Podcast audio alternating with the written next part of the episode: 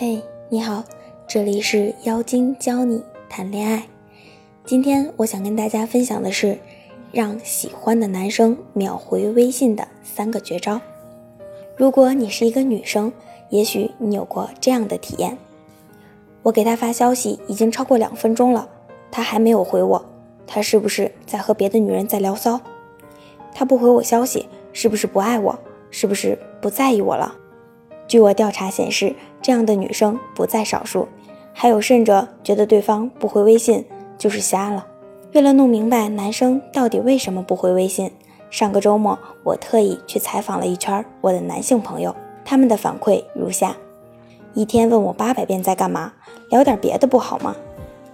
有时候我不是不想回，是我不知道回啥，不想尬聊。我能说我看见了，然后我以为我回复了。但实际上我没回吗？由此可见，让一个男生回你微信的前提是让对方有话可回，并且愿意跟你聊下去。我突然想到，身边有些人特别喜欢用“在吗”作为一段对话的开场白。暂且不说男生是怎么想的，反正我每次看到微信里有人发“在吗”的时候，我都有一种不祥的预感，总感觉对方要找我借钱或者帮忙之类的。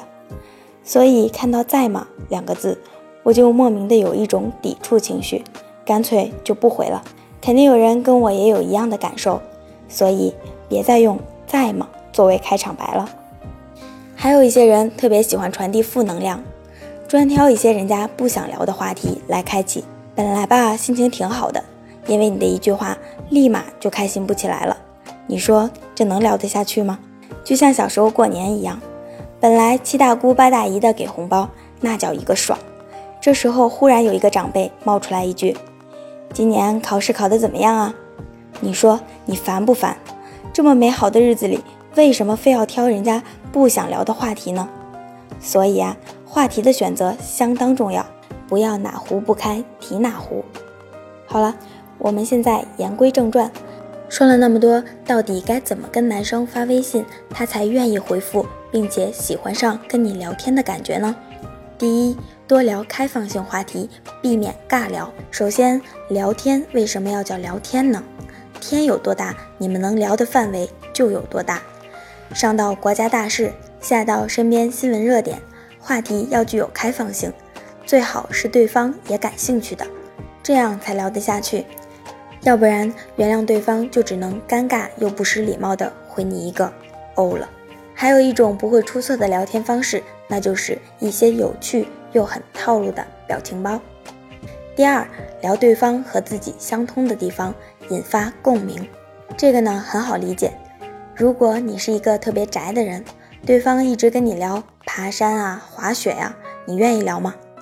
但如果对方跟你聊电影、电视剧，是不是就很有共鸣了呢？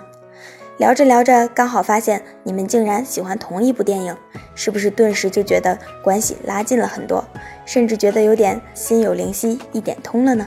如果你不知道对方的喜好是什么，那就去他的朋友圈找答案。第三，对话要有问有答，不要自说自话。很多人在聊天的时候，很自然的就会说：“我觉得，我那天，我小时候。”永远都是以第一人称，我怎么怎么样？请注意，至少有两个人发言，那才叫聊天。一个人自说自话，那叫演讲，好吗？况且现在演讲还讲究互动呢。所以，再话痨的妹子也不要一直跟对方讲自己的人生经历。